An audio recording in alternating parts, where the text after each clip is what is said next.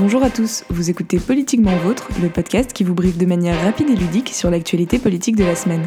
Nous sommes le 17 avril 2016. Bonjour Salomé. Bonjour Anne-Marie. Au menu aujourd'hui? Au menu, nous parlerons dialogue de sourds, antiféminisme et frais d'entretien. On commence tout de suite avec les trois faits de la semaine. François Hollande respecterait-il enfin ses engagements de campagne? Alors que l'opposition bat toujours son plein sur le projet de loi travail, Manuel Valls a annoncé cette semaine une série de mesures après avoir reçu les syndicats étudiants et lycéens. Salués par la grande majorité des organisations de jeunesse, la plupart soulignent toutefois que le désaccord avec le projet de loi travail reste total et continuent à en revendiquer le retrait. Malgré ce pas en avant, les violences policières dénombrées par le hashtag PostonCRS ont du mal à nous faire croire à l'attachement du gouvernement pour la priorité jeunesse. Dialogue citoyen, un dialogue de sourds? François Hollande s'est prêté au jeu de l'émission jeudi dernier sur le plateau de France 2. Entre questions des journalistes et de citoyens invités, le président de la République s'est expliqué, ou plutôt s'est justifié, sur les mesures et le bilan de ses années de chef de l'État.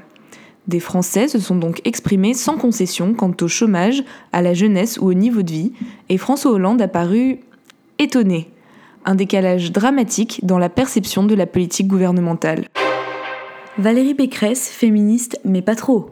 Valérie Pécresse a supprimé le passe contraception à l'occasion du vote du budget la semaine dernière. Ce dispositif, mis en place dans plusieurs régions en 2011, permet aux jeunes de bénéficier de moyens de contraception, de consultation et de dépistage d'IST de manière anonyme et gratuite. Une régression qui paraît naturelle quand on sait que Madame Pécresse soutenait largement la manif pour tous. Le droit des femmes, c'est pas Valérie. La citation de la semaine. Le ni à gauche ni à droite ne nous mènera nulle part. C'est ce qu'a déclaré Nathalie Kosciusko-Morizet, députée Les Républicains de l'Essonne, ce dimanche dans un article qu'elle signe dans Le Monde. Son message Rappeler la grandeur de la nation française, qui doit additionner ses forces et non pas s'exclure mutuellement face à une candidature potentiellement contraire aux intérêts de la France. Une pique lancée sans trembler à Emmanuel Macron et son mouvement En Marche. Le chiffre de la semaine 15%, ce sont les intentions de vote pour François Hollande au premier tour s'il était le candidat de la gauche. Ce sondage Odoxa, publié ce samedi 16 avril, révèle ainsi des chiffres inquiétants pour le président de la République. Il arriverait en effet troisième, derrière Marine Le Pen, qui récolterait 31% des suffrages, et Nicolas Sarkozy s'il était le candidat de la droite, qui en obtiendrait 20%. Le quinquennat de François Hollande, chronique d'un drame de la côte de popularité. La personnalité de la semaine. Elles sont trois et pas des moindres. Valérie Giscard d'Estaing, Jacques Chirac, Nicolas Sarkozy, nos anciens présidents. Les décodeurs ont sorti un article vendredi, une petite piqûre de rappel sur les coûts que génère l'entretien des anciens chefs de l'État. À eux trois, on atteint la jolie somme de 9,6 millions d'euros par an. Ces coûts englobent leurs collaborateurs permanents et la sécurité, dont la protection de leur domicile secondaire. Et oui, il serait dommage qu'ils voient leur lieu de villégiature favori dévasté par, sait-on jamais, d'anciens électeurs mécontents L'article de la semaine. 1881 contourné Le Parlement européen a adopté jeudi la directive sur la protection du secret d'affaires. Si leur priorité est d'abord la protection contre l'espionnage industriel et commercial, les victimes collatérales de cette loi sont bien sûr les journalistes et lanceurs d'alerte.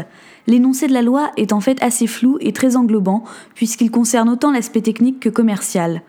Se protéger de la concurrence déloyale au détriment d'une meilleure transparence vis-à-vis des citoyens? Mauvais calcul, qui a engendré la naissance d'une pétition signée par 530 000 citoyens et la protestation des ONG. Et ailleurs? Qui tout double?